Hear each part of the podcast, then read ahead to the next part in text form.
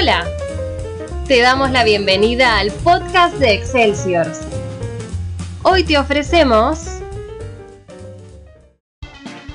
El descubrimiento. Stanislao Gobérmico siempre fue un investigador entusiasta que mantuvo su sueño de hacer un anuncio que cambie al mundo. Hasta que un día cumplió su meta informando en una conferencia de prensa su gran descubrimiento científico el agua de la eterna juventud. Emocionados, los periodistas le pidieron precisiones, por lo que mostró una copa dorada con la preciada bebida.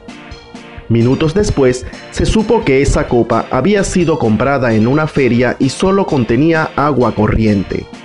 Al ser desenmascarado, el especialista explicó que la eterna juventud habita realmente en nuestro interior hasta el día de hoy, sigue contando esta historia con una sonrisa.